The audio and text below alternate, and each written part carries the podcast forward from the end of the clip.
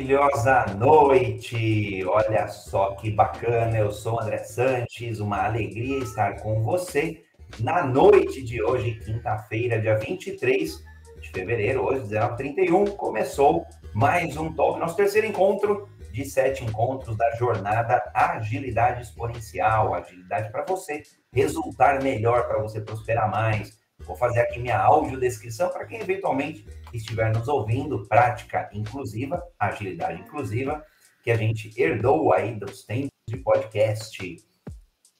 Sou André, brasileiro com orgulho, pele branca, olho castanho esverdeado, cabelo castanho, usando gel, assim, sorrindo, uma verde. Eu tenho a honra, a Guilherme Santos. E é com você o palco, a apresentação aí, toda sua. Boa, boa, boa noite, galera. Sejam todos bem-vindos, bem-vindas.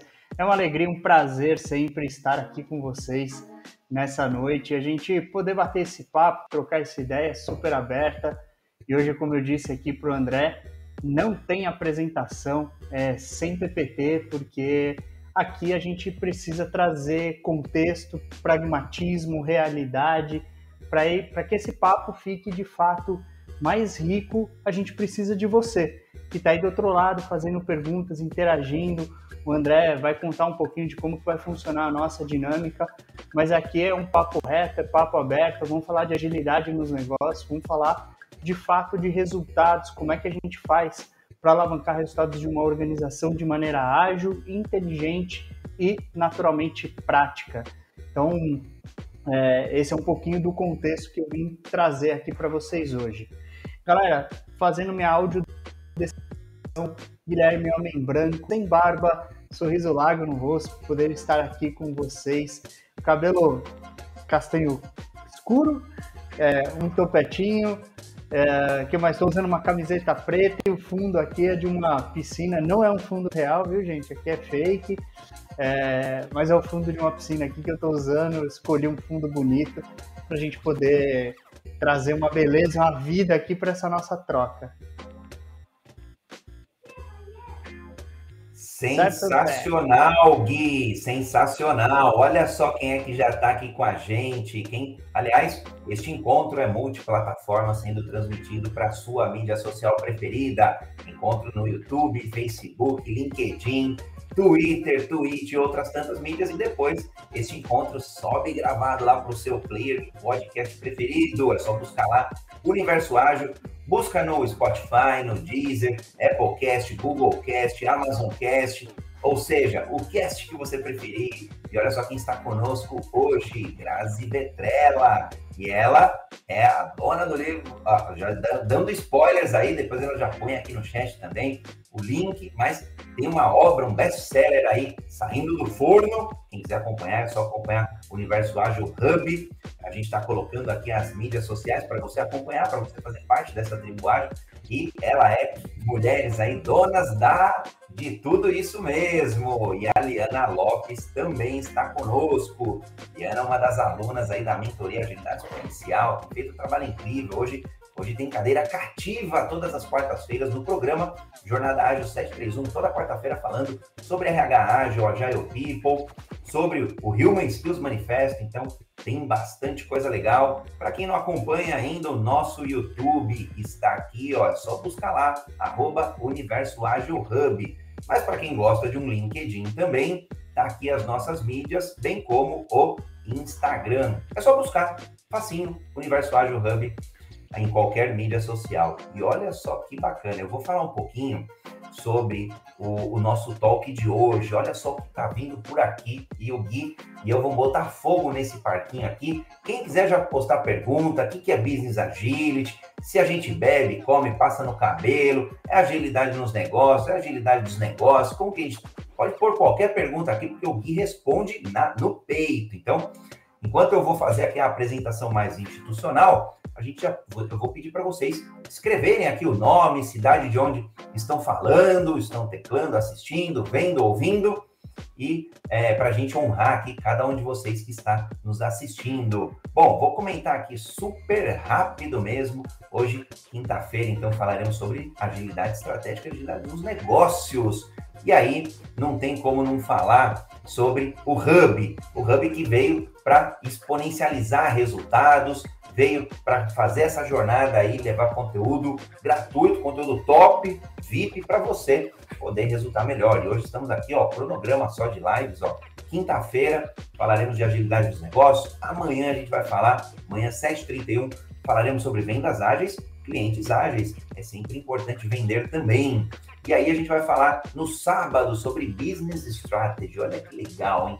Agilidade na estratégia. Depois, no domingo, a gente vai olhar os fundamentos, a gente vai olhar princípios, valores, a gente vai olhar práticas de agilidade num contexto aí da construção dessa cultura, dessa filosofia ágil. E aí a gente vai concluir na segunda-feira, 6h31, sobre produtos, agilidade em produtos, claro, Product Strategy. E eu vou falar como é que vai funcionar hoje, e olha só, hoje vai ser bem bacana, porque a gente tem uma apresentação, um debate aqui, um esquenta, na verdade. E quem quiser contribuindo já pode, já está aberto. E a gente vai fazer um momento Hot Seat, onde pessoas que estão aqui na audiência podem subir ao vivo com a gente para poder contribuir. Assim como eu estou batendo bola contigo, assim como nós estamos batendo bola com a audiência, a pessoa vem ao vivo. Então foi muito legal ontem, a Aline participou, a, gente tem o pessoal participando aí, fica super bacana, super rico e uma agilidade aberta e colaborativa, como a gente sempre acredita. Bom, falando um pouquinho do Hub, Universo Ágil, o primeiro Hub de agilidade, a gente pode falar que é um Hub para chamar de seu. A gente tem aí como missão democratizar a agilidade, democratizar, disseminar a agilidade como um caminho para que as pessoas possam resultar melhor. Olha só, resultar melhor. Um caminho. Olha só que a Tsurin também chegou já botando fogo. Noite sensacional. É isso aí, Katsuri Machado, nossa lady da agilidade jurídica.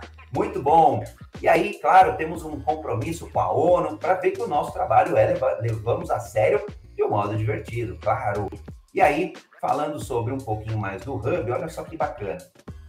A gente tem feito mentoria, tem o programa CPR para trazer mais confiança, para trazer líderes, construção de pessoas líderes e destemidas. A gente já tem produzido conteúdo tão massivo, passamos aí de mil conteúdos. Então, quer dizer, estamos chegando, mês de março, a gente vai bater mais de mil conteúdos gratuitos para mostrar que o nosso compromisso é com você que está aí do lado da tela, para você que está aí é, nos eventos presenciais, para você que está nos eventos virtuais, para você que está acompanhando os mailings, as mídias, toda essa produção de conteúdo. É para você e com você que a gente fala sobre agilidade. Então, eventos, o Hub tem feito eventos presenciais, tem, estados no, tem estado nos eventos, eventos nacionais, internacionais, então tem sido uma jornada incrível de levar essa agilidade. E olha spoilers, hein?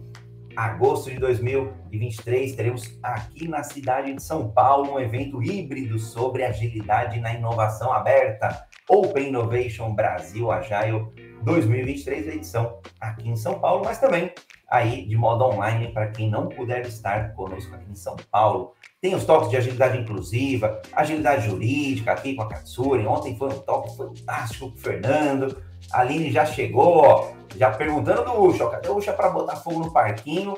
Renato Ucha hoje teve compromisso pessoal, mas pode deixar que eu e o Gui aqui a gente toca fogo também, não tem problema não.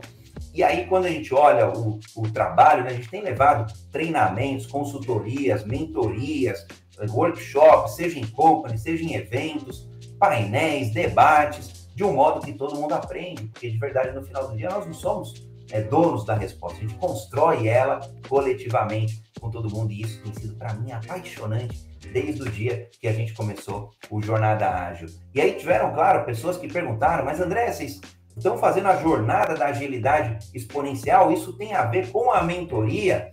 de agilidade exponencial, também temos uma mentoria de agilidade exponencial. Quem quiser um pouco mais de detalhe, saber quem são as pessoas mentoras, saber como é que funciona o programa, aliás, o maior programa de mentoria de agilidade do país, está do mundo, a gente não buscou um pouquinho lá no exterior, mas certamente é o maior do Brasil é o maior do mundo pelas nossas dimensões territoriais e pela, e pela dimensão do trabalho que o, o povo brasileiro tem feito. Então, quem quiser acessar, ae.universoagilhub.com. Tem lá um programa completo, as inscrições, claro, estão abertas e a gente começa dia 28, semana que vem, já aula inaugural. Então, para quem quiser um pouquinho, saber um pouquinho mais aí sobre esse programa, fica super à vontade para poder entender como é que funciona, qual é, tem certificação internacional, galera recebendo seu certificado internacional. Então, bem bacana. E aí, quando a gente olha a agilidade exponencial, a gente olha, entende que é o nosso momento de se adaptar, de acelerar, de antecipar.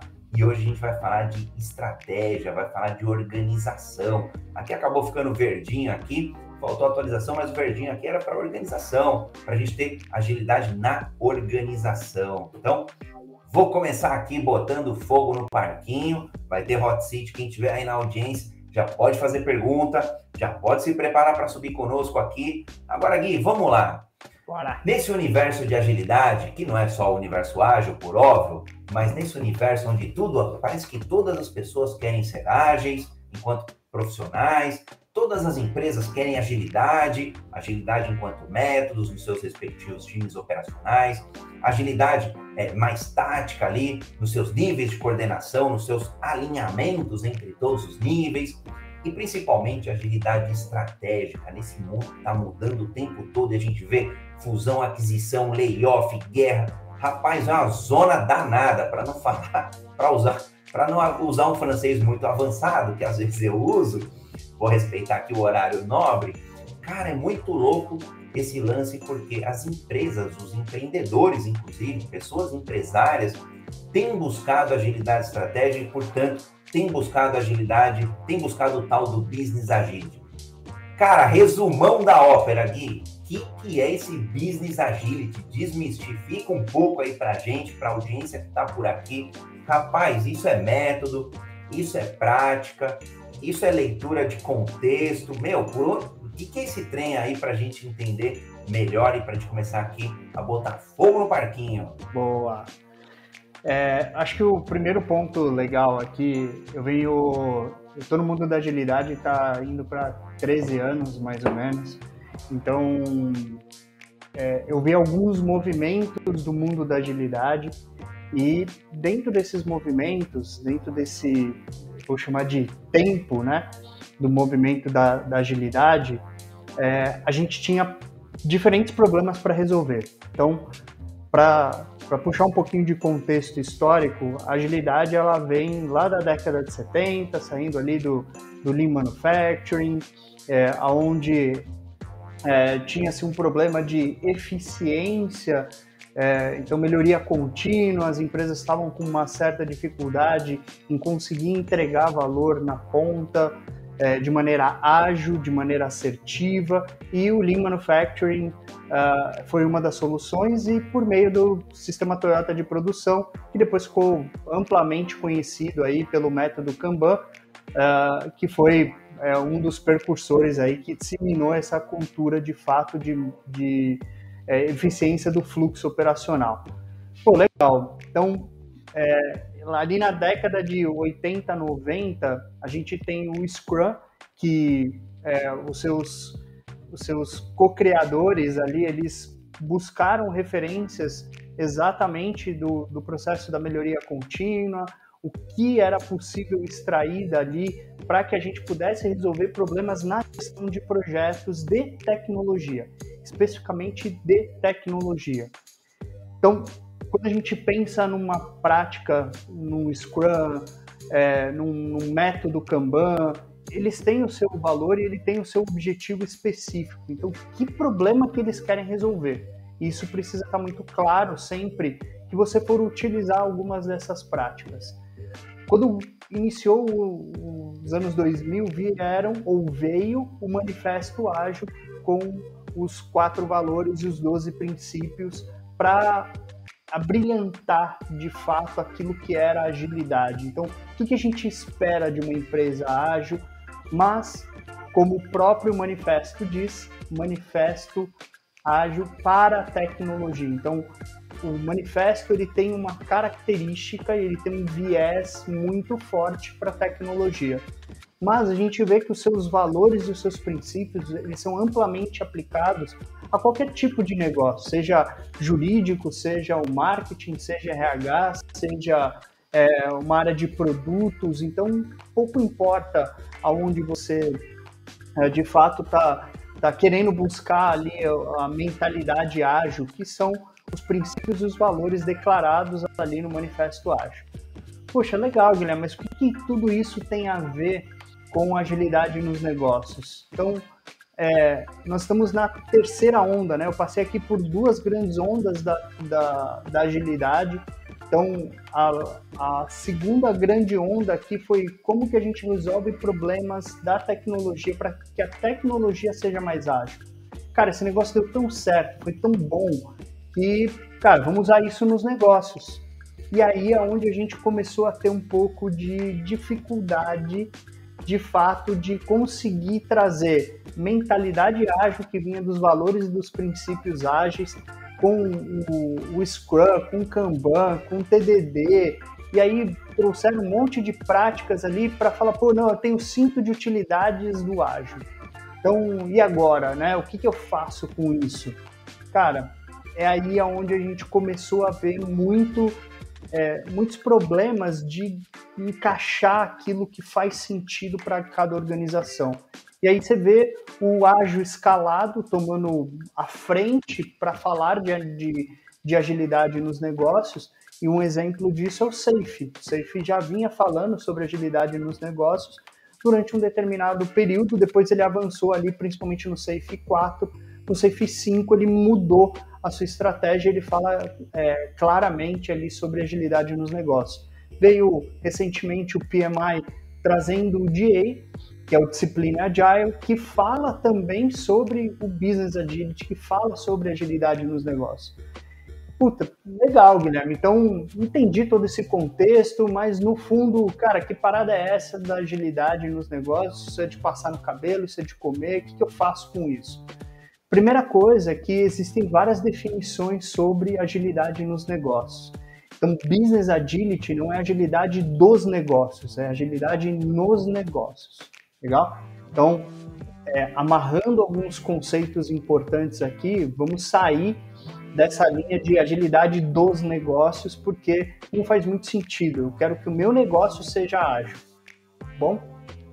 Então, quando a gente é, olha essa, essa visão ou definição do que é o Business Agility, eu vou trazer a minha e vou compartilhar a minha visão sobre o que é Business Agility. É, business Agility, para mim, Guilherme, é a capacidade que uma organização tem de se adaptar ao contexto e o cenário do mercado, trazendo agilidade e resultados para a organização e resolvendo problemas específicos dos clientes.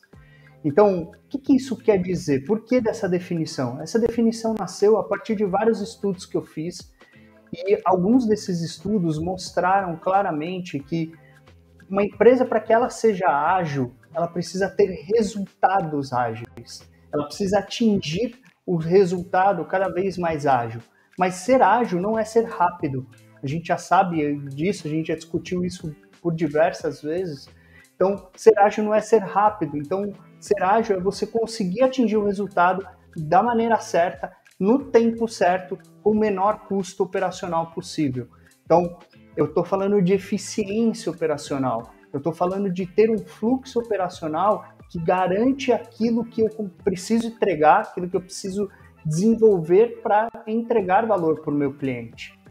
Puta, muito bom, mas, cara, tem uma série de coisas que estão acontecendo no mundo e aí a gente traz o contexto ali do VUCA, do mundo Bunny é, e tantas outras definições que começaram a emergir para começar a explicar essa, essa incerteza do mercado, o que está acontecendo.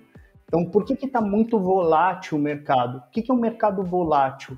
É um mercado que é, tem uma alta incerteza na tomada de decisão e ele não sabe muito bem, cara, se aquela decisão que eu tomei é a melhor decisão existe uma grande volatilidade no mercado que demonstra que um determinado movimento de uma empresa ou uma guerra na Ucrânia ou é, um cenário de pandemia ou é, vou usar o exemplo recente aqui, infelizmente estamos passando aqui é, no estado de São Paulo por muitas chuvas e a gente teve agora o problema aqui no litoral de São Paulo. Quem poderia prever? É um cenário extremamente volátil, você não tem controle sobre aquilo. E isso gera uma alta incerteza, instabilidade nas nossas decisões. Como é que eu sou mais ágil se eu não sei o que vai vir pela frente? E aí traz o contexto da ambiguidade. Eu vou para a esquerda ou vou para a direita? Eu tomo a decisão do resultado ou eu foco no cliente?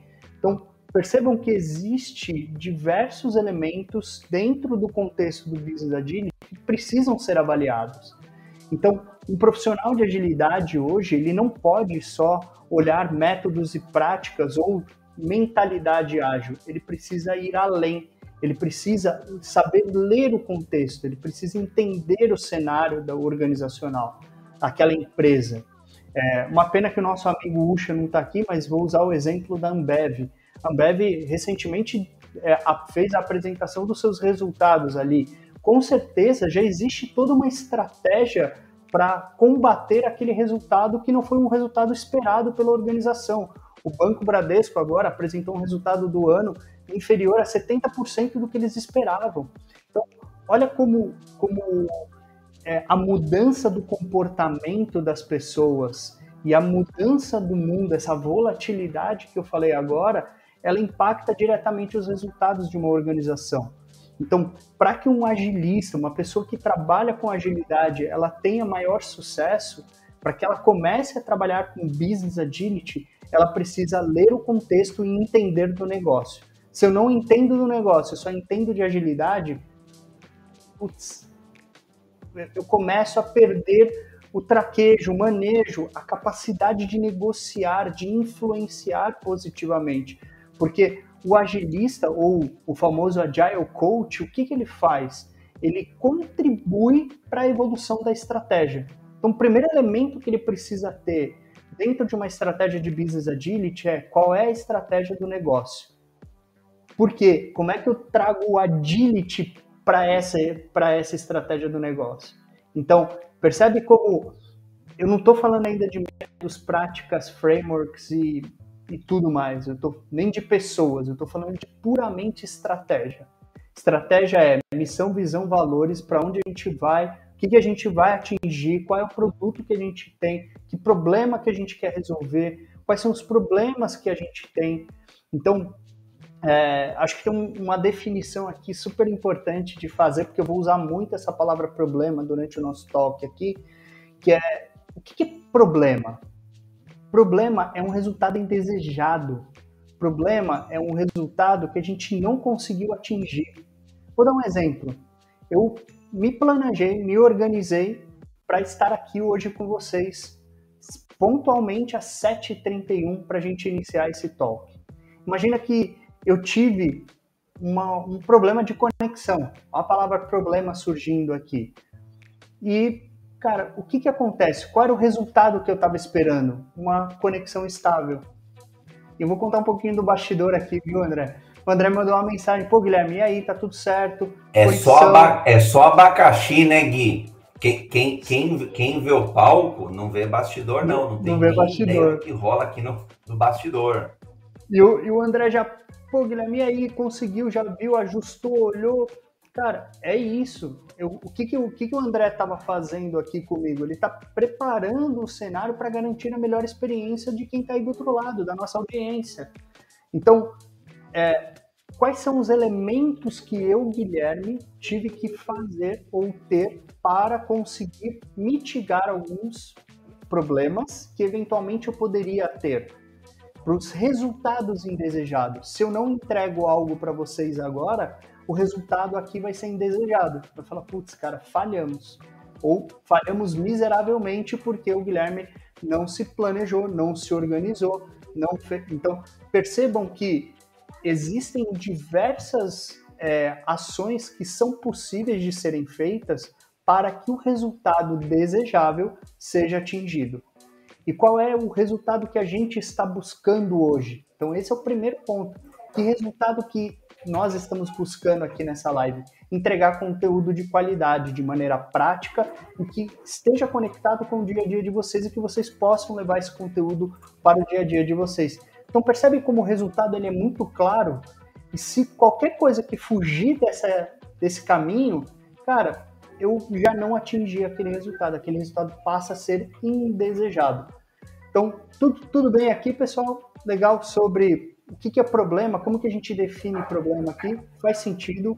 Mandem. Que a gente, que a gente seja muito, que sejamos muito bons resolvedores de problemas, apaixonados por problemas, pelos problemas reais, e aí não é qualquer tipo de problema, não adianta inventar problema se o cliente não tem um problema, não somos nós que vamos inventar o problema para ele. É Agora, é óbvio, clientes têm um monte de problemas, empresas têm um monte. Aliás, o que mais tem é problema. As empresas não conseguem resolver todos os problemas.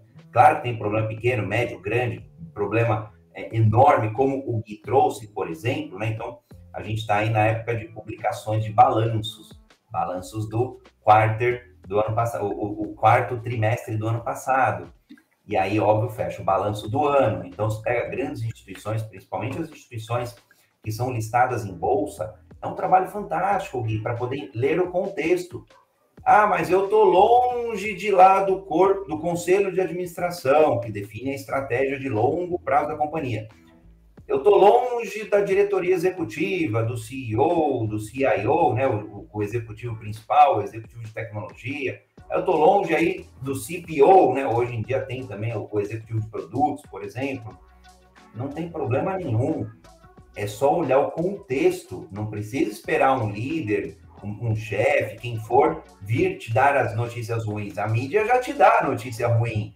Você lendo o contexto das empresas, e aí, olha só que bacana aqui que você trouxe.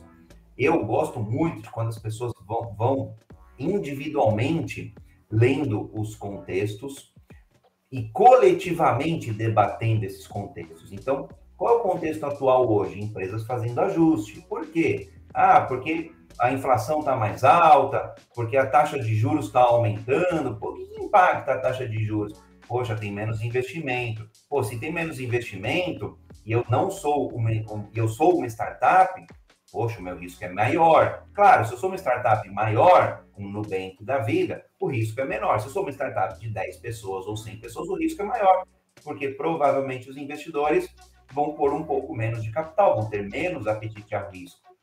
Legal, é quase que um debate ali, super simples, um pouco de economia. Mas é legal você olhar o contexto da indústria que você está inserido. Ah, estamos dentro do agronegócio. Como é que está o agronegócio? Tem revista de agronegócio? O que, que se faz no agronegócio? A gente planta, a gente colhe, é a pecuária, como é que funciona? Como é que está a pecuária? Como é que está a internet das coisas, a IoT, para monitoramento do clima, por exemplo? E aí a gente começa a vivenciar o ambiente, vivenciar o contexto. E eu, eu sempre fiz muito isso, né? Em, em, todos os lugares que eu passo, ou que eu passei, eu me importo genuinamente, óbvio, com as pessoas, com a agilidade e com os resultados. São três pilares.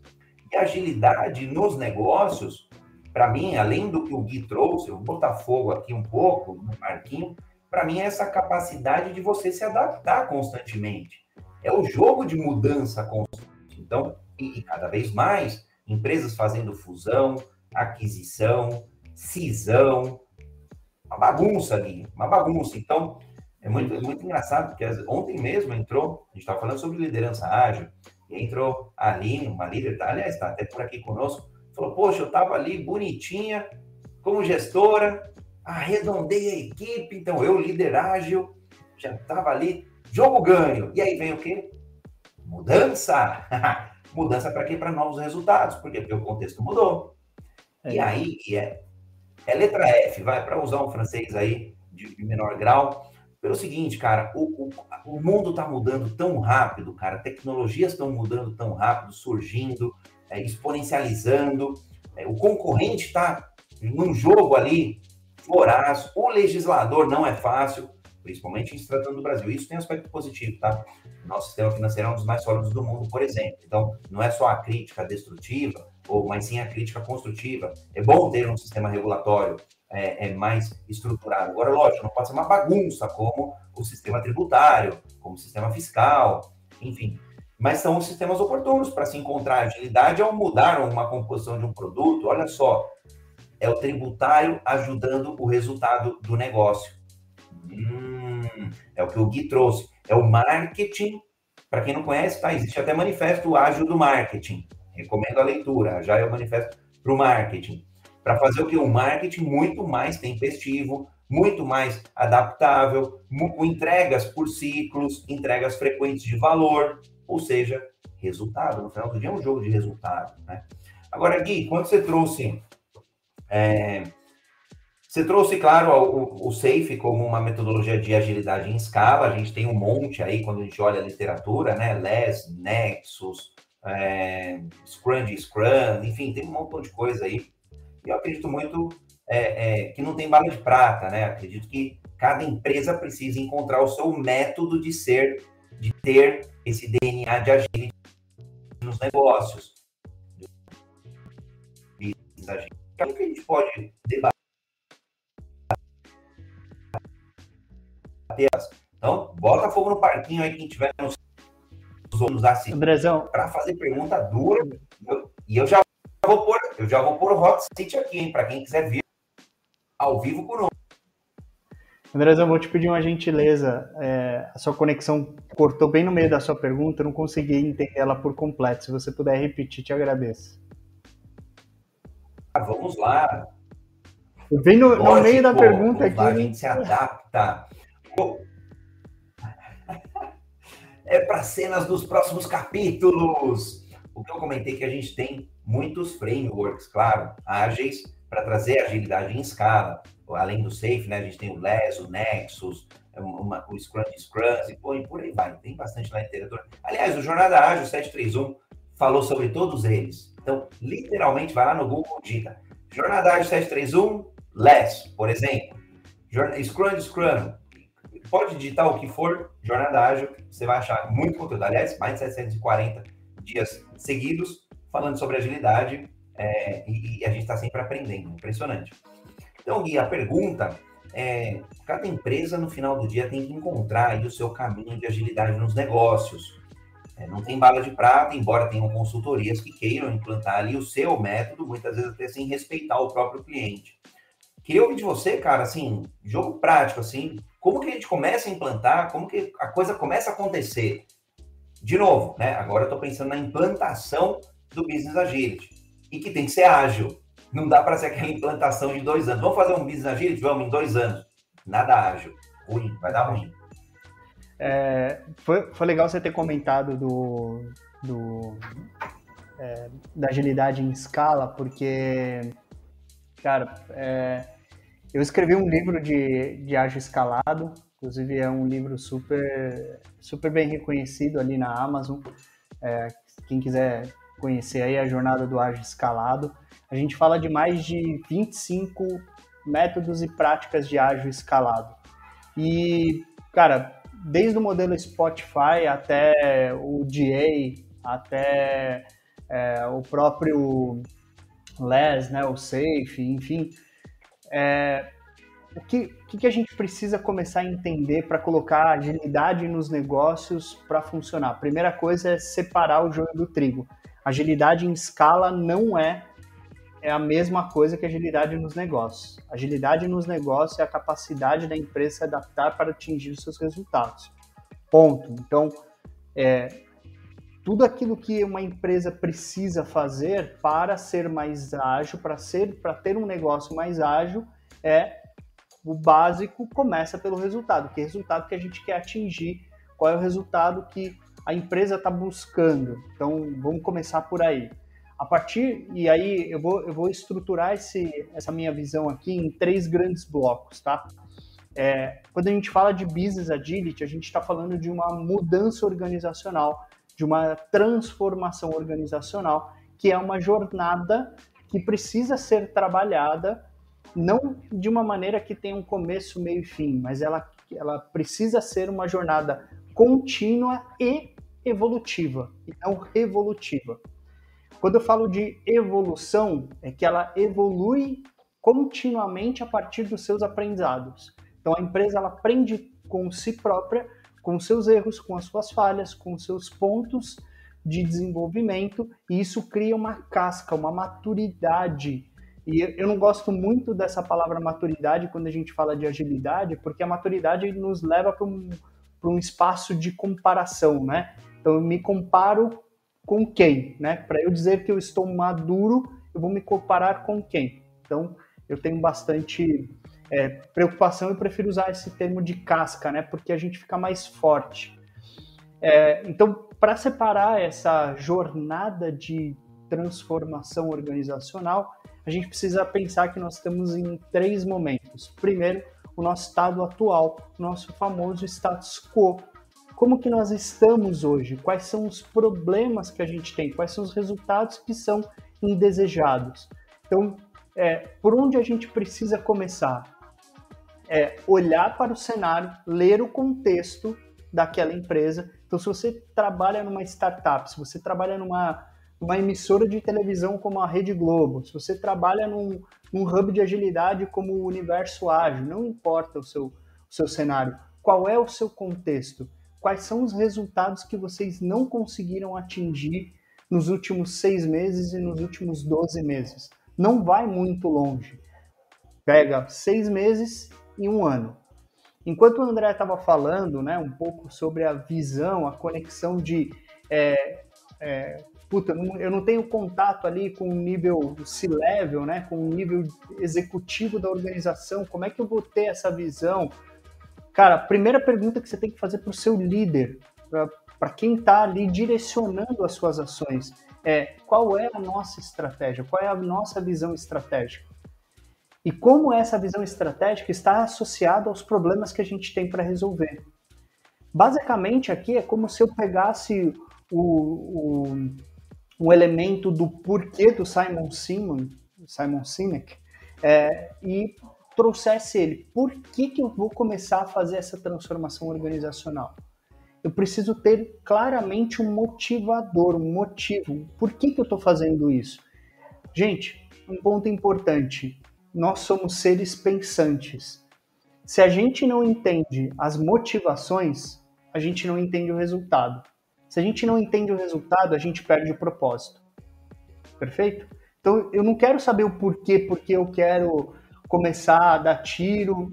É, eu quero saber o porquê, porque eu quero encontrar o propósito. Por que, que a gente vai trabalhar? Qual é o sentido de é, aportarmos conhecimento, esforços em uma determinada iniciativa? Então, o primeiro ponto é esse: reconhecemos o nosso status quo, identificamos o nosso porquê. A gente vai começar a trabalhar aqui num estado de transição, que é sair do meu status quo para o estado desejado, que é o resultado que eu deveria ter atingido e não consegui atingir. Então, como que eu faço isso? Primeiro ponto, eu vou olhar para a estratégia do negócio, eu vou entender essa estratégia do negócio e eu vou começar a conectar isso com as iniciativas do time. Olha que interessante, eu estou pegando a minha, a minha estratégia do negócio e eu estou levando para o time para dizer assim, quantas iniciativas que você tem aí, você PO, você PM, você líder de projeto, quantas iniciativas você tem que conversa com essa estratégia aqui? Quais são os problemas que você está resolvendo dessa lista que eu tenho aqui? A partir disso, você já começa a criar um, um cenário, um ambiente de desconforto, porque você vai encontrar gaps, você vai encontrar é, é, vales de fato, né? Então eu tenho aqui um hiato. O que é um hiato? É uma curva muito grande entre aquilo que é a estratégia e aquilo que o time está fazendo. Tenho um hiato aqui, tem um, um distanciamento muito grande. Como é que eu começo a achatar essa curva? Trazendo a estratégia para o time. Muito bem. Cara, legal. Agora a gente começa a tomar decisões difíceis. Que são, cara, beleza, a gente vai ter que abrir mão de determinadas iniciativas. E existe um, um ponto super importante. É, recentemente eu tenho estudado muito neurociências, ciências comportamentais, e isso tem me ajudado muito a analisar o comportamento humano. E existe um viés que chama-se viés do status quo. O viés do status quo, ele nos mostra que as pessoas têm medo de mudar aquilo que elas estão fazendo, porque elas é, gera um alto nível de incerteza, elas não sabem o que, que vai acontecer, se vai dar certo, se vai dar errado, elas perdem o controle. E é aí onde o ciclo de experimentação começa a fazer muito sentido. Qual que é o momento de eu experimentar? Qual que é o momento de eu trazer uma, uma estratégia mais ágil, mais dinâmica, mais simples? Exatamente nesse momento. Porque eu começo a mostrar que determinadas iniciativas já não fazem mais sentido, porque elas não se conectam com o resultado que eu quero atingir.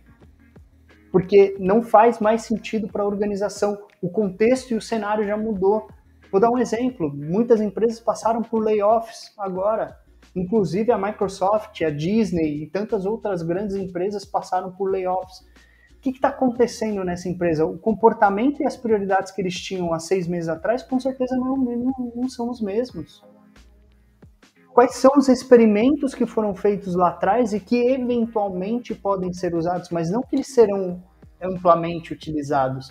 Porque você precisa conectar as duas pontas.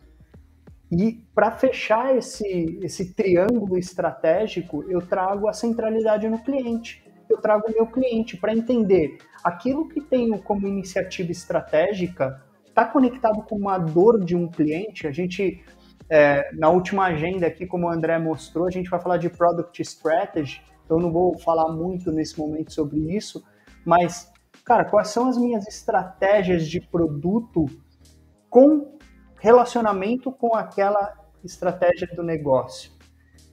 Percebem como eu começo a trazer uma conversa diferente de métodos, práticas, mentalidade, cultura. Cara, não é que uma empresa ela é resistente à cultura do ágil.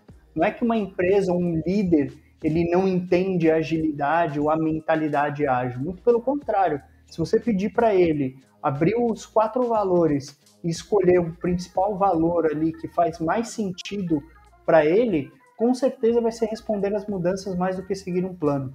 Porque todo líder sabe disso. Todo líder, todo CEO, diretor, uh, gerente, coordenador, ele sabe que ele precisa se adaptar, ele precisa adaptar o contexto dele, responder rapidamente às mudanças, mais do que seguir aquele plano mas a gente precisa começar a cortar na carne. Qual que é o papel do novo agilista ou da, da pessoa que está aqui de fato fazendo a transformação é, organizacional?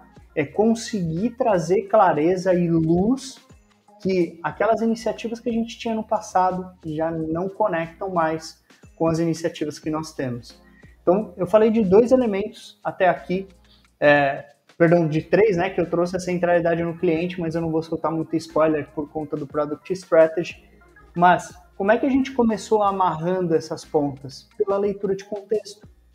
Eu comecei a ler os cenários, eu comecei a ler o contexto daquela organização. Cara, é, o que, que a gente faz? Para quem a gente entrega? Qual, qual é o resultado dessa empresa no último ano? Como a minha área apoiou o atingimento desses resultados? Como o meu produto apoiou o atingimento desses resultados. Então, são elementos extremamente é, complexos de serem analisados, mas que precisam ser trabalhados pela nova agilidade. E aqui sim, eu vou começar a exponencializar a estratégia, e a partir da exponencialização, eu tenho agilidade nos negócios, agilidade nos negócios, eu tenho um jurídico mais ágil, eu tenho um RH mais ágil, eu tenho uh, um marketing mais ágil e toda a organização passa a ser ágil e eu não preciso ter métodos, práticas dentro de cada área para dizer, ou transformar esse time em squad para dizer que agora eles são ágeis. Aliás, maior, um dos maiores equívocos é juntar um time, entre aspas, nem plenamente multidisciplinar, chamá-lo de squad, ou célula ágil, ou agile team, Scrum Team, o nome que se queira, e falar que dali a agilidade já acontece. Né? Tem um caminho ainda a percorrer. Gil do Cavaleiro, por aqui, faça a sua audiodescrição, sua apresentação. Seja muito bem-vindo, protagonista ágil. Muito obrigado, estão me ouvindo bem? Boa, Gil do Cavaleiro, um homem branco, cis, né? estou aqui com uma camiseta laranja, e assunto sensacional, muito bacana. É, Guilherme, eu queria, estava ouvindo você aqui pensando sobre algumas coisas, né? Eu queria conversar e ver com você, assim, quando eu vejo esse monte de framework, né, escalado, esse monte de coisa acontecendo aí, meio que tudo junto ao mesmo tempo, é, existem pessoas no meio disso tudo, porque organizações, até onde a gente sabe, são feitas né, de pessoas. Qual que é o maior desafio que você enxerga quando a gente vai para o campo da comunicação e independente do framework, todos eles tentam aí resolver este problema, que é colocar as pessoas se comunicando de forma adequada para que a estratégia de forma é, mais unificada, digamos assim, né, ela chegue é, em todos os cantos, desde aí do operacional né, até de onde nasceu essa estratégia. Como é que você vê que o business agility contribui para que isso é, aconteça, mas também quais são os seus desafios? Excelente pergunta, Judão. É, acho que o primeiro elemento aqui é a gente reforçar a transparência, né? Se eu não tenho transparência na comunicação, é, se a, as decisões elas são tomadas de maneira porta fechada e depois desce para o time, cara, eu tenho um problema aqui de comunicação, porque naturalmente a comunicação recebida ela é diferente da transmitida. Existem várias, é, vários estudos que mostram que quanto maior o número de pessoas dentro de um cenário de comunicação, mais conflitos a gente vai ter. Então, até por isso que times ágeis são times pequenos, são times enxutos para você poder facilitar a comunicação. Porque times de projeto antigamente tinham várias várias pessoas envolvidas ali, e isso gerava naturalmente um certo nível de complexidade. Então, é, não existe uma resposta única para te dar, porque são N variáveis, N caminhos possíveis, mas é, o primeiro elemento aqui que eu quero destacar é a transparência dessa estratégia para quem está na ponta, para quem vai executar. E também o caminho contrário, quem está na ponta ter liberdade de poder ir lá e levar os pontos que não estão é, claros, que precisam ser melhor trabalhados. Hoje a gente vê no mercado o uso amplamente é, explorado dos OKRs, que é um dos modelos pelo qual as empresas, as organizações estão buscando para conseguir comunicar os seus objetivos e resultados estratégicos para a organização como um todo. Então a gente tem naturalmente aqui níveis de OKRs. Então, pegando esse ponto, primeiro, o primeiro elemento aqui que a empresa precisa ter é quais são os resultados de negócio, os business outcomes que precisam ser trabalhados. E quais são os impedimentos ou os problemas que nós temos para o atingimento daquele resultado.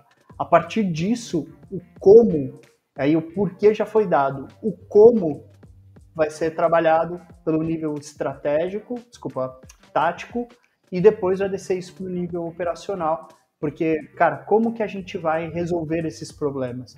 Muitas vezes você tem que fazer uma mudança na estratégia organizacional, do design organizacional, e aí, é, é até o que eu comentei, né, o estado de transição, eu preciso entender que, quais, quais são as ações que eu vou ter daqui para os próximos seis meses que resolvem determinados problemas. E que problemas são esses? A gente não pode negligenciar problemas operacionais, ou seja, problemas de arquitetura de times, pessoas alocadas em locais errados, atuando de maneira errada, com um papel diferente daquele que ele deveria atuar para ter a melhor performance. Então a gente precisa reconhecer também quem está na ponta e conectar isso com a estratégia. Então, para que você tenha uma comunicação mais eficiente da estratégia com o tático e operacional, o OKRs é uma das práticas, porém, eu gosto muito mais dos business outcomes, que são resultados mais claros e direcionados para a estratégia. Legal, e como que a gente vai fazer isso? A gente vai fazer desta maneira, esse é o nosso roadmap de ações. Legal, quais são as iniciativas que estão nessas ações aqui e que estão conectados com esse nosso resultado de negócio? Então percebe que você começa a criar não mais um cascateamento, um, um cascateamento, perdão, mas sim um relacionamento entre essas três áreas.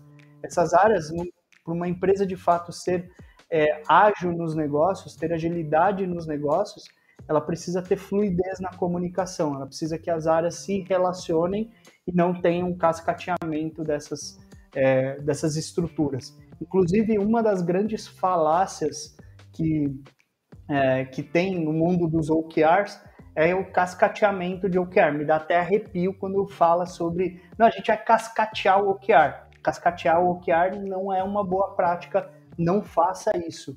Porque se você está cascateando o OKR, você está pegando um direcionamento totalmente estratégico e você está tentando encaixar para um time que tem objetivos diferentes, ele está olhando uma estratégia operacional de produto.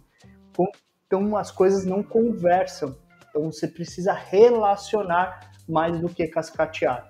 Então é, acho que esse é um dos caminhos aqui que a gente consegue explorar bem, Gildo, é, em cima da sua pergunta, mas esse é um dos caminhos. Um outro caminho que a gente tem é de fato a gente reconhecer, e aí a gente usa práticas de gestão da complexidade ou é, práticas aqui também de, de visão sistêmica, que é quais são os elementos que estão impedindo a comunicação do time acontecer. Então, quando a gente olha uma operação do ponto de vista sistêmico, a gente começa a ver que é, a comunicação é feita por e-mail, é, comunica, e aí ninguém lê o e-mail, aí um, um que fala com o outro pelo Teams ou pelo WhatsApp, e aí o outro não está sabendo. Então fica aquelas conversas paralelas, né? Que eram as antigas conversas de corredor, que eu sei de coisas que o Gildo não sabe.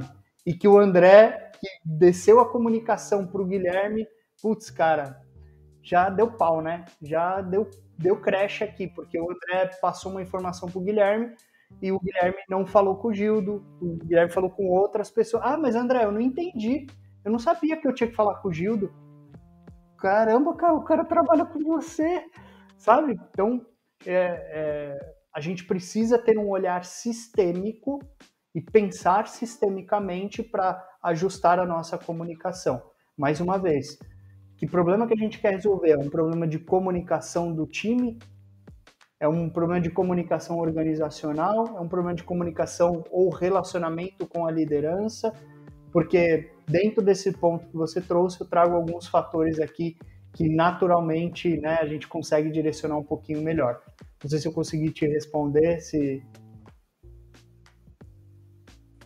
Ô Gildo, acho que merece, merece um café, hein? Eu, eu gostei. O que você acha? Eu, eu tenho uma outra dúvida, Gui, que você assim falou algo aí muito bacana e muito interessante sobre é, sistêmico, né? Você usou o termo sistêmico. Quando eu penso em sistêmico, eu costumo pensar em interrelações, ou seja, coisas acontecendo ao mesmo tempo, de forma temporal, né? Ou seja, tempo temporal, é, e que muitas das vezes nós não temos tanto controle quanto achamos que temos sobre essas questões todas. Legal, estou na minha empresa aqui, uma empresa super business agility. Cara, a gente aqui é top, mas né? Mentalidade, olá, então bora para cima. É, só que tem um, um, um, um, porém, a gente se correlaciona com quem não é. Os meus fornecedores não é, é um está lá num canto do país, o outro está lá fora do país. Cara, como é que isso acontece? Como é que essa relação, é, a minha empresa que é já super acertadinha, super legal aqui, como é que essa relação acontecendo com quem nem sabe o que é esse termo? Cara, é, é um excelente ponto aqui, porque você nunca vai ter todas as empresas na mesma, na mesma temperatura ou no mesmo modelo que o seu. É, é muito raro, muito raro. Mas pensa numa Amazon, tá? Vamos pegar uma, uma empresa como a Amazon. Você acredita que a Amazon é uma empresa business agility? Quando eu compro lá, ela fala que eu vou receber no outro dia. Eu acho que é. Boa. Há controvérsias, né? De... Alguns vão achar que sim, outros vão achar porque ela implementa uma cultura DevOps que ela tem não, mas eu tô falando, ele perguntou do, meu, do ponto de vista, de, eu entendi que a pergunta foi do ponto de vista de eu consumidor, né? Então, por, assim, eu consumidor. É, fa, faça, faça uma análise fria. Então, assim, se, é, para você, a Amazon é uma empresa business agility. Como consumidor, para Porque ela está resolvendo o meu problema. Eu estou pedindo para ela, ela está dizendo quando vai chegar, e, cara, e chega. Perfeito. Você, você, enquanto consumidor, você se relaciona com quem? Com a transportadora, com o atendimento, com quem que você se relaciona? Eu me relacionei muitas das vezes eu nem percebi que eu estava comprando de uma de uma pessoa que está vendendo pela Amazon usando o próprio ecossistema dela e, e para mim o sentimento, a sensação foi de que eu estava só pela Amazon mesmo, sabe? Apesar de saber que tinha ali uma outra pessoa, né? É, muitas das vezes é, fazendo uma venda utilizando o ecossistema da, da empresa. E, e, o outro ponto que eu vou, Guilherme, é sempre assim, eu vou acompanhar a compra lá, se foi postado, uma vez se foi postado, onde que ela está, né? Eu deixo uma automação aqui apertando F5. Aí eu fico vendo quando, quando vai mudando a condição de status ali. Mas inicialmente, na minha cabeça, tá? Tô falando como funciona, como funciona na minha cabeça. Cara, eu comprei da Amazon, ela é responsável pelo processo até que eu receba este produto. Perfeito. De quem é a responsabilidade de ser ágil no negócio? A Amazon. Então, cara, se o parceiro dela não é ágil, ela tem que estabelecer processos e procedimentos para garantir a agilidade no negócio que ela se propôs a fazer. O que, que eu quero dizer com isso? Se ela se une a empresas como Correio para fazer a entrega, que não é uma empresa que tem agilidade na sua estratégia operacional, ela não vai conseguir atingir o resultado que ela quer. Então, o que, que ela faz? Ela se une a empresas que tenham condições de atender às definições que foram impostas por ela. Vou dar um outro exemplo. Quando você pega o Magazine Luiza, vou, ainda pegar, vou, vou manter na Amazon. Você usou um exemplo super legal. Você comprou de um seller da Amazon. Para quem não sabe, o seller é, são, são pessoas ou empresas que vendem dentro do, da Amazon, dentro da, da oh meu Deus, do Magazine do ecossistema deles lá. Do ecossistema deles. Mas não são empresas geridas por eles. Eles só vendem ali e prestam um serviço pontual e são remunerados para isso. Você sabia que se você comprar dessa empresa, de um seller, e essa empresa não cumprir os protocolos e os prazos definidos pela Amazon, ela reincide o contrato com essa empresa? Uma vez que você falhou na entrega, eles vão tentar entender o porquê. Duas vezes, eles cortam o fornecedor. Eles cortam a relação. Porque a responsabilidade da qualidade do serviço prestado é da Amazon. Então, o que, que eu quero dizer? Como é que você resolve esse problema? Olha para o seu ecossistema, quem está ao seu redor e entende quem tem processos e procedimentos que são compatíveis para o atingimento do resultado que você está esperando e quem está diferente disso. E você não pode ter, eu vou abrir palavra, aspas na palavra aqui, dó de cortar relações com essas empresas. Porque senão você não cria um ecossistema de melhorias. E aí eu te pergunto, por que, que a Amazon não faz negócios com os Correios. Pega o Mercado Livre. Por que, que o Mercado Livre hoje consegue ter a entrega em 12 horas, se eu não me engano? É, 12 a 16 horas, tem um certo limite lá. É, eu não sou muito adepto ao Mercado Livre, conheço algumas coisas apenas. Mas é, o que, que o Mercado Livre fez? Criou a sua própria frota de logística, os seus postos logísticos para garantir que a entrega vai chegar para o cliente dentro daquele prazo que ele, Mercado Livre, definiu. O que, que ele quer entregar para o cliente? Valor, benefício. Isso é resultado de negócio na veia. Se ele não vende, ele não entrega. Se ele não entrega, não tem cliente, não tem faturamento, não tem faturamento, não tem resultado para o investidor. O investidor não vê benefícios, a empresa fecha. Então, percebe que a cadeia de negócios ela precisa ter uma lógica de administração pragmática. Se, infelizmente, o Gildo não consegue me atender nos aspectos que eu preciso para é, gerar valor para o meu cliente, cara, não é com ele que eu vou me, me associar, não é com ele que eu vou me relacionar. Eu vou procurar outras empresas, outras pessoas para conseguir atingir aquele resultado. Então, o que, que eu quero dizer com isso?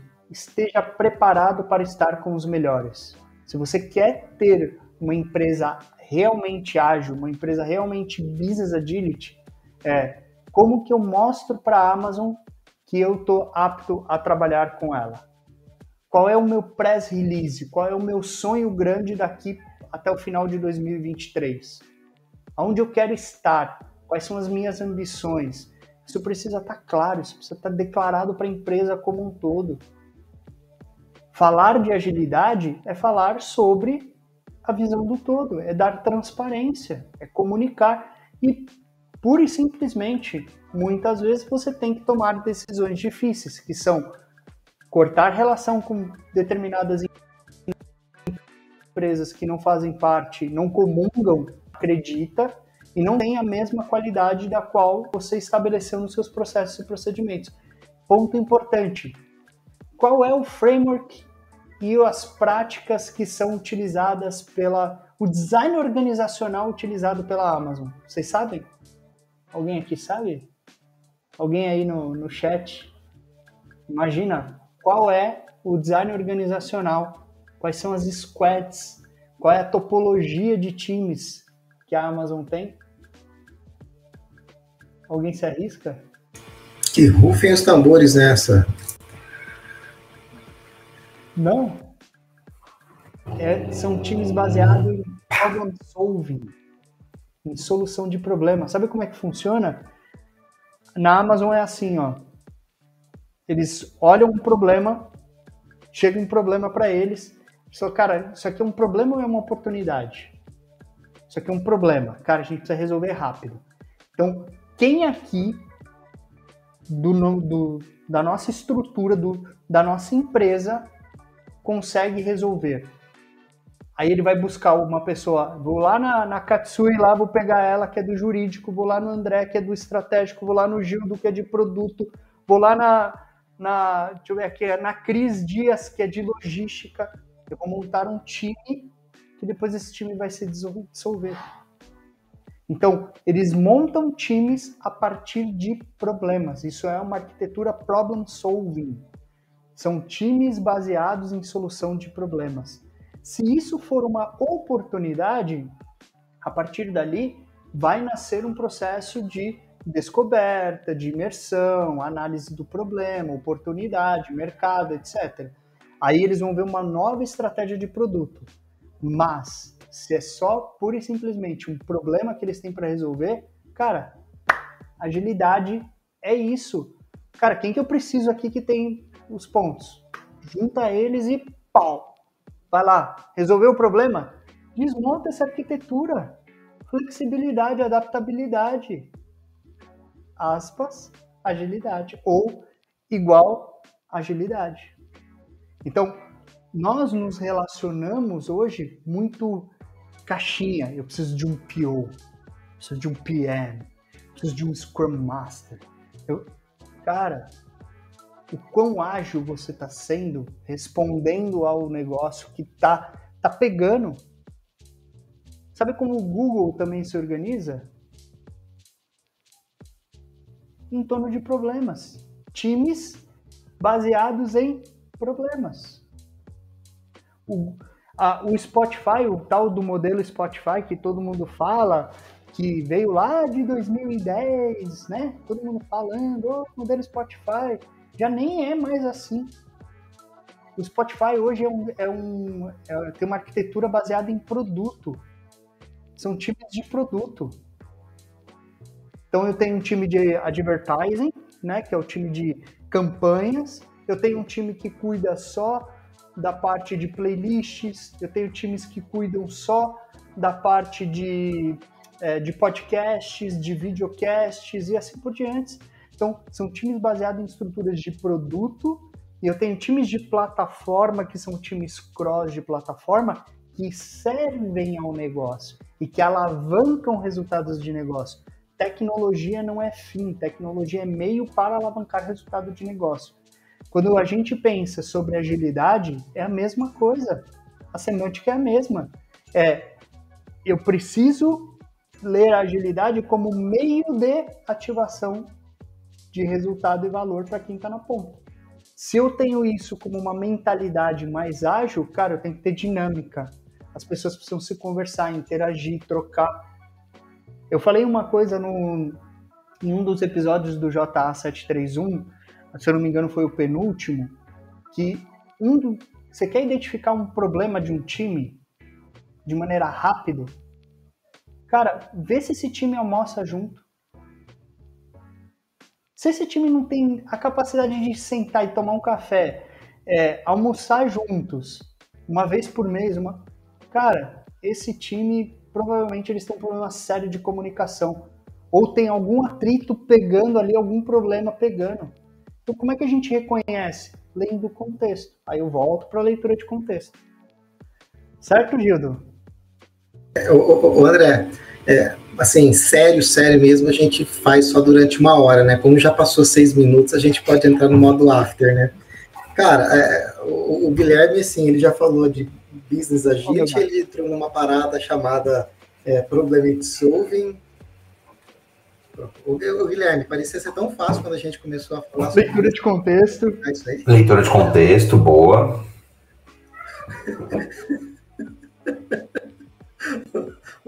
Gente. Eu acho que se deixar, vai até amanhã e emenda com o Jornada Ágil 731. Ó, eu acho que merece um café. Olha só, a Denise Marques está assistindo aqui, ó, times baseados em solução de problema, falando aí, corroborando. E a Aline Bicudo, olha só, excelente conteúdo. Obrigada, Gui. Judô, eu acho que o Gui merece um café. Vou pôr um QR Code aqui, ó, para quem quiser. Quem Esse QR Code apareceu em cima de mim, André. Eu vou, eu vou, apareceu, eu apareceu, aparece em cima mesmo, não, não, não tem jeito. É pra, é, eu vou, vou, deixar até o Gui aqui, ó. Ó, pronto, é só o Gui. Pronto, agora apareceu em cima de mim. De quem foi o expert? Quem foi o expert de hoje? Eu acho que o Gui merece um café e uma forma para quem quiser pagar um café, um exemplo, cinco reais, dez reais Tá aí o QR Code para ajudar o Gui André, nessa produção de conteúdo. Aqui, Esse QR Code tá ó, ó, em cima de ó, Eu acho. Vai vem, ficar só o artista, vai ficar só o artista, só o Gui para ajudar nessa produção de conteúdo gratuita. Aliás, o universo ágil hoje é responsável, tem uma, com grandes poderes vem grandes responsabilidades, né? A gente hoje é o maior produtor de conteúdo gratuito da internet sobre agilidade seja no Brasil, seja no mundo. Então, olha a responsabilidade que a gente tem. É, agora, obviamente, quem quiser ajudar, quem quiser contribuir para manter, e aliás, a gente tem um sonho grande de impactar um milhão de pessoas é, com agilidade. Então, quem quiser fazer parte desse sonho grande, está mais do que bem-vindo e bem-vinda. É, e quem quiser doar, aqui, doação mesmo, tá? Para poder é, ajudar aqui o Gui. Ah, olha só, isso aí, Judão. Agora ficou legal. Agora aparece eu e aparece você e aparece o Gui. Olha só, a gente aprendendo aqui ao vivo e o John também aqui nos bastidores aprendendo. Então, quem quiser ajudar o John, quem quiser ajudar o Gui, o Sanches e o Gildo, tá aí. Quem quiser pagar um café, conteúdo gratuito de altíssima qualidade. Segue lá, Gildo. Vamos, acho que vai ter que caminhar aqui. Acho que vai ter que fazer uma parte 2. Talvez a gente conecte. Olha só que bacana, né? É, vou, vou, fazer alguns centavos de Bitcoin de contribuição aqui super rápido. O Gui, quando trouxe a questão de se antecipar aos problemas, olha aqui, ó, não é à toa, aparece agilidade exponencial, olha o terceiro pilar, antecipar. E antecipar dois elementos, antecipar os riscos, todos os, a gente, as empresas correm riscos, as pessoas correm riscos, a sociedade corre riscos, os projetos correm riscos. Risco, é, risco está é, é, no nosso dia a dia. Agora também antecipou oportunidades. Imagina uma empresa que percebeu um novo nicho de negócio. Exemplo, o iFood olhou e falou, poxa, eu posso montar um banco. É um novo nicho de negócio. Então tem o banco. O Rappi, mesma coisa. Pô, tá tão fácil hoje em dia montar banco, eu monto um banco. Rappi Bank. E assim sucessivamente, para capturar o quê? Oportunidades. Então, O Gui está coberto de razão. E eu vou falar que dá para. Eu vou voltar aqui os slides rapidinho. Acho que dá para conectar o Gui. O Gui vai, vai voltar aqui, óbvio, na jornada da agilidade exponencial. E a gente vai falar com o Gui. Vamos olhar aqui os dias. Ó, olha só que legal. No sabadão, a gente vai falar sobre estratégia, business strategy. Então, acho que vai dar para aprofundar esse conteúdo riquíssimo que o Gui trouxe. E na segunda-feira, Product. É, tá aqui, vou pôr aqui outro QR Code para a gente ir testando. Tem um lá em cima aqui, ó. Vai ficar legal, tá? Brincando aqui. Então, tem um Product Strategy, agilidade em produtos, que dá para fazer as conexões. E pensando, óbvio, produtos e serviços. Então, quem quiser aí, olha só, Denise Marques, Gui merece um desayuno completo, que hablas espanhol, minha amiga. Bueno, e assim já também, já ó, chegando aqui, mandando boa noite. Ó, eu acho que quem for muito ágil, dá para subir no Hot Seat, fazer uma pergunta e a gente encerrar a live de hoje. O que você acha, Gil? Tá aqui, ó, link tá aqui. Quem quiser, só clicar nesse link, sobe bem ao vivo com a gente. Põe a pergunta aqui a quente no nosso expert que é o Gui. Obviamente eu e o Júlio vamos contribuir com os nossos centavos de Bitcoin. Então quem quiser, aproveita agora, agora, esse minuto, que as portas do Hot City a gente vai encerrar. Fala lá, Gildão! Ah, eu acho, eu acho incrível e sensacional, né? E, e como é legal a gente ter todo esse conhecimento concatenado. É... Eu sou um pouco suspeito, um pouco suspeito porque eu, eu, gosto muito do Guilherme, né? Da forma e do jeito que, que, que ele passa aí o, o, conhecimento que ele adquiriu e adquire, né? O Guilherme é um estudioso, gente, né? Ele é um estudioso. É, eu, eu, fico tentando me organizar minimamente aqui para né, as coisas encaixarem onde devem se encaixar, mas eu, a hora que eu vejo o Guilherme, ele não tem 24 horas, ele é um ser humano que conseguiu hackear o sistema e ele consegue fazer assim umas 32 horas por dia, mais ou menos, né? A gente está tentando descobrir né, como é que ele faz isso, mas ele tem um sistema organizacional de tempo ali é, muito efetivo é, no que tange educação, no que tange busca de conhecimento, né? E uma das Vou brincar contigo, Gildo. Oi? Ele faz o dobro na metade do tempo. Parece é que é um isso. livro, né? Então vamos somar 48 horas. Guilherme consegue ter 48 horas em um único dia de 24. Assim, é melhor ainda do que aquilo que eu tentei imaginar aqui e falar. Né? E, e, e sabedoria, sabedoria é algo muito interessante porque é quando o que é um sábio, né? O que é uma pessoa sábia? Uma pessoa sábia é quando você trata de um assunto muito complexo, muito difícil, é, a um nível de raciocínio que você consegue é, viabilizar aquela informação para qualquer camada da sociedade, é, desde o menos instruído ao mais instruído. É, e, e, isso Guilherme tem, tem aprendido e feito com uma grande maestria. É, uma vez que a gente está aqui falando sobre isso, de, é, a gente sabe que dentro das organizações existem várias camadas, né? É, várias camadas. É, de forma muito simples, a gente gostaria que existissem menos, mas na vida real, no jogo jogado, é, não é assim que funciona.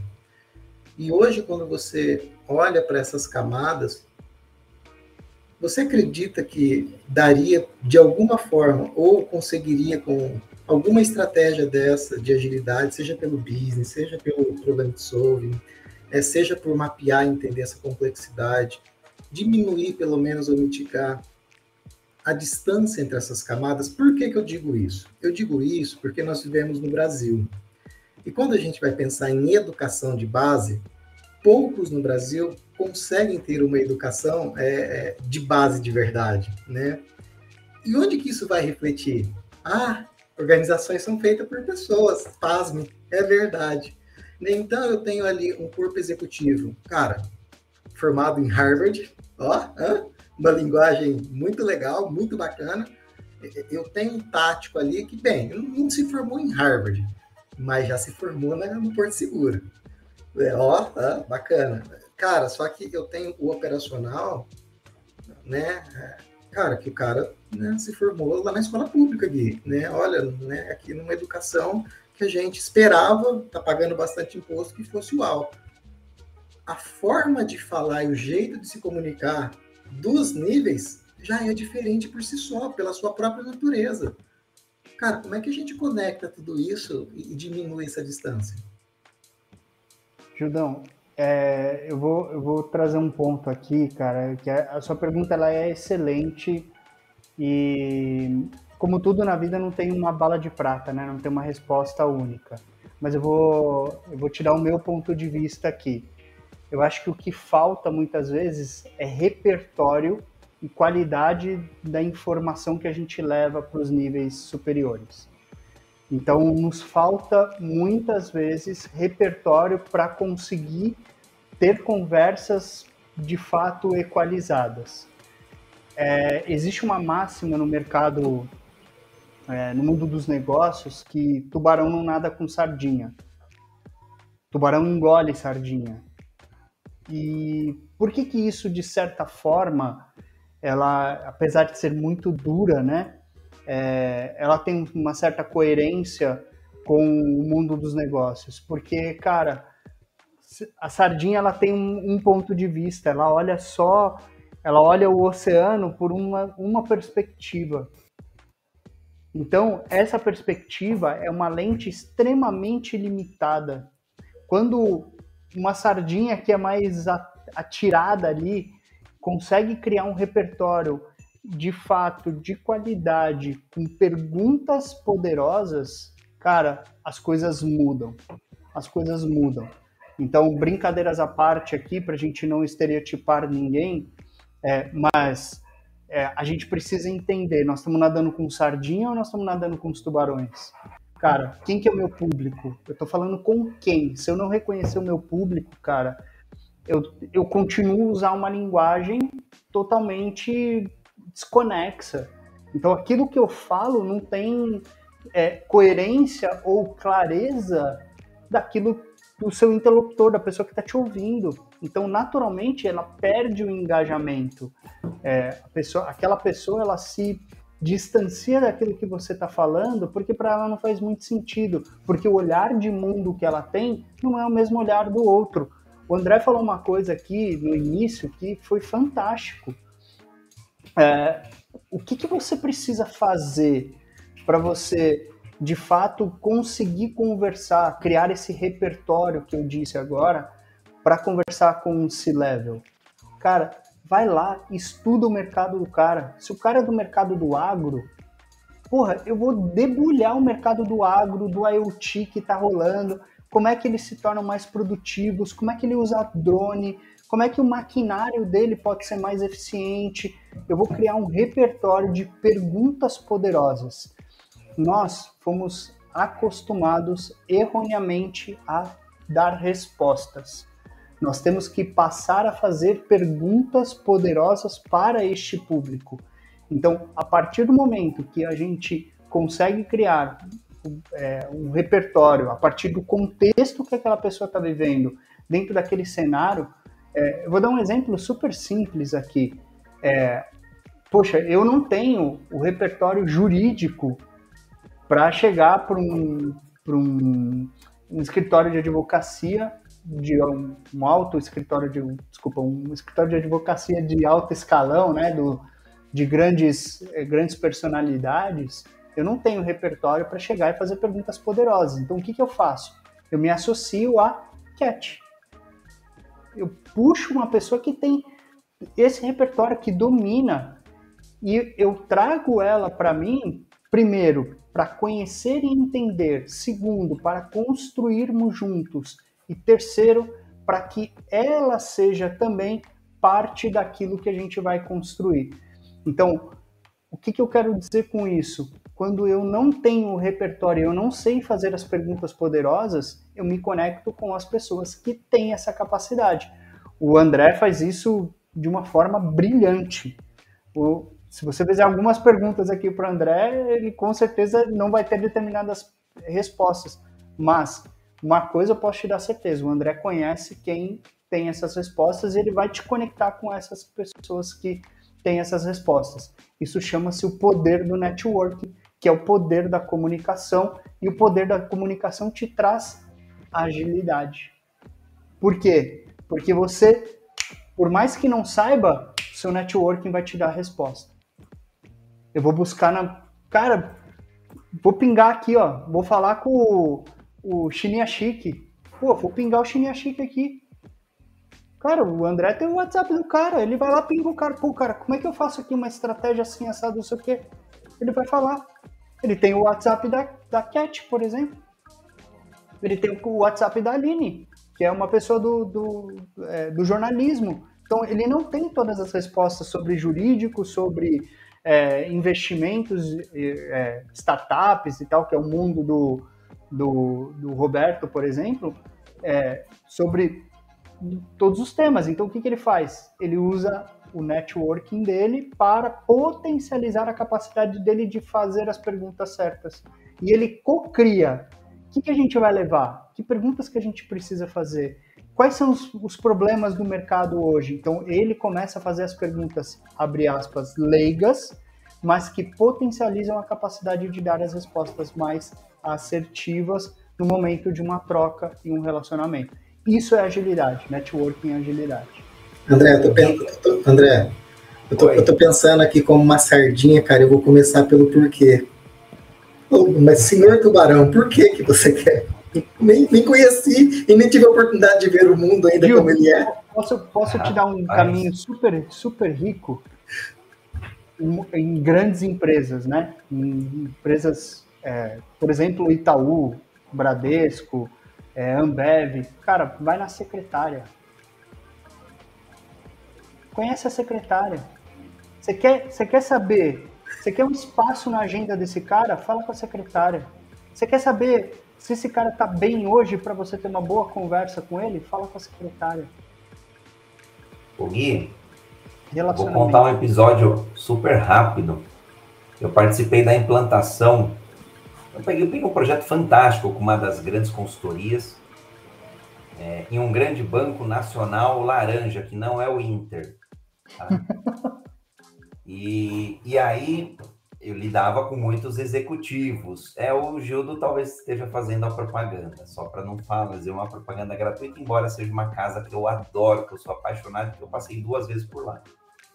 E aí eu estava responsável por implantar, sei lá, 250 projetos, não, desculpa, 150, depois foi 180 iniciativas, projetos de crédito e cobrança. A gente implementou uma governança ali através do comitê.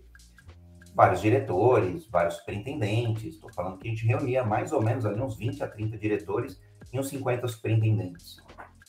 Imagina a responsabilidade. Você acha que eu vou conseguir acessar a agenda dessa turma como? Eu me conectava, obviamente, com todo o secretariado, e aí homens e mulheres, né?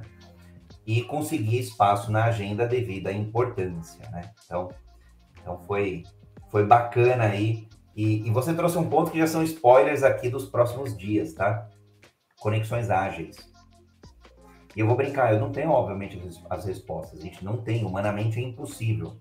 Exemplo claro, hoje, hoje, hoje, dia 23 do 2, um médico para ele se manter atualizado, 25 horas de estudo. Já jogo individual não rola. Precisa é ser jogo coletivo para qualquer coisa, para estudar, para trabalhar, para resultar, para prosperar, o que você quiser. É jogo coletivo.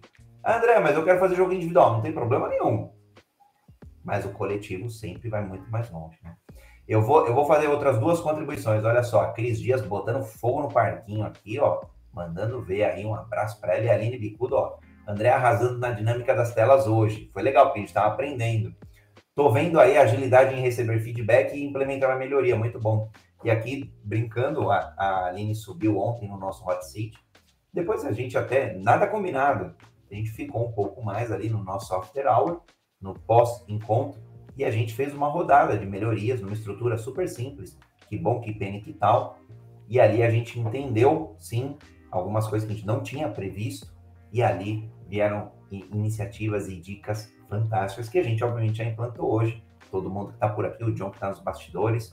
Então, muito bacana. E por último, vou falar aqui da mentoria Agilidade Exponencial. Eu estava numa uma pessoa de uma outra comunidade que eu tô, o Gildo até também está, perguntou, né? Mas o que é isso daí, André? Brinquei, né? É, é, é com um fundo de muita verdade, é a maior é o maior programa de mentoria de agilidade no Brasil. São mais de 20 experts mentores, dois meses de encontros ao vivo, terças e quintas, ao vivo, a partir das 19 horas. É conteúdo, prática, teoria, dinâmica. Perdeu, tá gravado, super tranquilo. Tem um encontro mensal aos sábados, que esse daí, para quem fez, é apaixonante. Apaixonante mesmo. Muda a mentalidade, muda o coração e muda o que? A forma de resultar. Tem uma metodologia, tem certificação nacional, internacional, tem mais um montão de coisa bacana que tá por aí. É, risco zero, quem quiser dar esse próximo passo, dupla garantia, super tranquilo, de devolução de investimento. Executou a turma, não deu certo, executou de novo, não deu certo, tá aí. A gente devolve dinheiro e acresce mil reais, então é risco zero mesmo.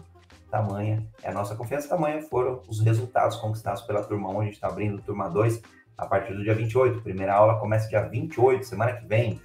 E aí tem mais um montão de coisa legal aqui, poxa, tem material de apoio, tem é, enfim, daria para ficar a noite toda aqui falando do programa, mas a ideia não é essa. Eu quis aproveitar aí a pergunta de uma comunidade, quem quiser tá aí o QR Code para acessar o conteúdo para ver se faz sentido e de fato o seu próximo passo com agilidade é com o Universo Ágil Hub para você poder prosperar melhor, para você resultar mais e resultar é a palavra da noite. Gil do Cavaleiro, suas considerações finais e Guilherme, suas considerações finais gratidão, né? Gratidão por tanto, tanto conhecimento, por tanta oportunidade. É... André, você falou algo aqui muito, muito, muito legal e muito bacana, que é o seguinte. Wilson, a gente pensa assim num grande corredor, né, de grande sucesso ou num grande nadador, provavelmente você pensou no Phelps ou no, no Wilson Bolt lá, né? São grandes figuras e personalidades que chegaram sozinhas essa pausa dramática é para você refletir, só que não. É, por trás dessas pessoas existem muitos profissionais e eles jogaram um jogo coletivo. O resultado, obviamente, disso foi eles fazendo, né, é, ali provas incríveis, nem tendo resultados incríveis. Mas o André falou sobre isso. Ele falou, gente, dá para ir sozinho, é verdade, dá para ir mas eu entendi ao longo da jornada que é coletivo. E quando o, o, o Gui ele traz aqui o assunto de business, agility, fica absoluto, muito, absolutamente muito claro para mim que assim, business no, já é meio que no plural, né? Assim, não é, não é no, no negócio, é nos negócios. Então, para mim, o entendimento é muito claro de que é coletivo.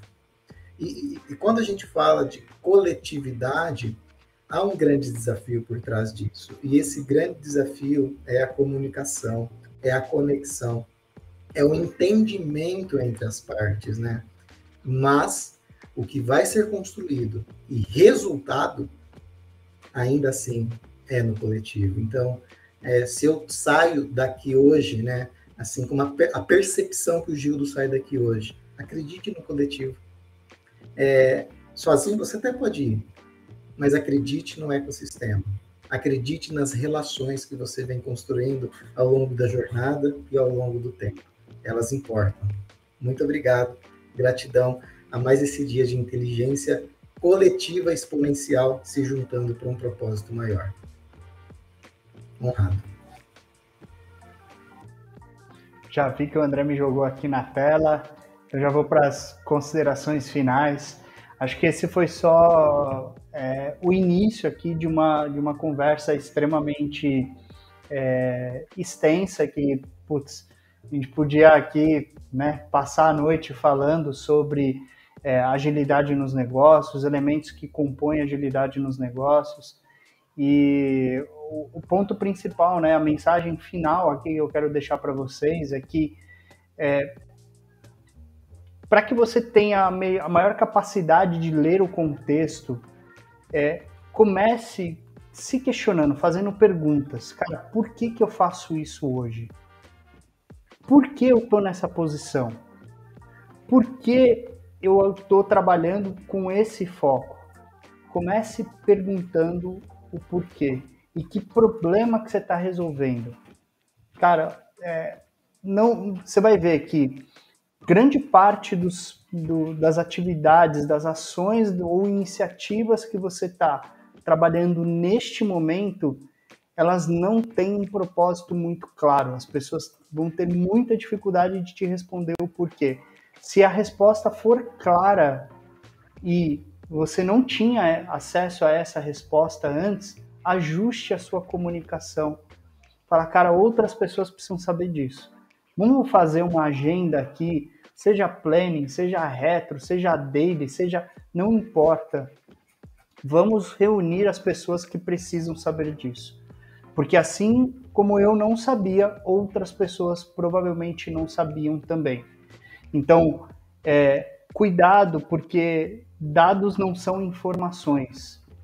Informações é o bem mais precioso que a gente tem. E a gente não sabe, muitas vezes, lidar com o volume de informações que a gente tem. E o que, que acaba acontecendo? Uma estafa mental pelo excesso de informações que a gente coloca na nossa cabeça.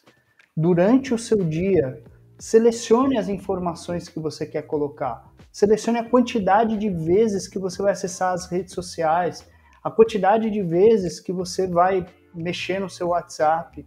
Comece a selecionar para fazer as melhores escolhas, porque quanto mais conteúdo você recebe, menor é a sua capacidade de administrar e receber essas informações. Então, você ouviu muita coisa, mas seu cérebro não foi capaz de processar tudo aquilo que você ouviu. E eu tenho certeza que se você absorveu apenas 5% dessa nossa agenda aqui hoje, desse nosso encontro hoje, é, você com certeza vai ter um dia diferente amanhã, você com certeza vai ter uma semana diferente, porque a sua atitude vai mudar, as suas perguntas vão mudar.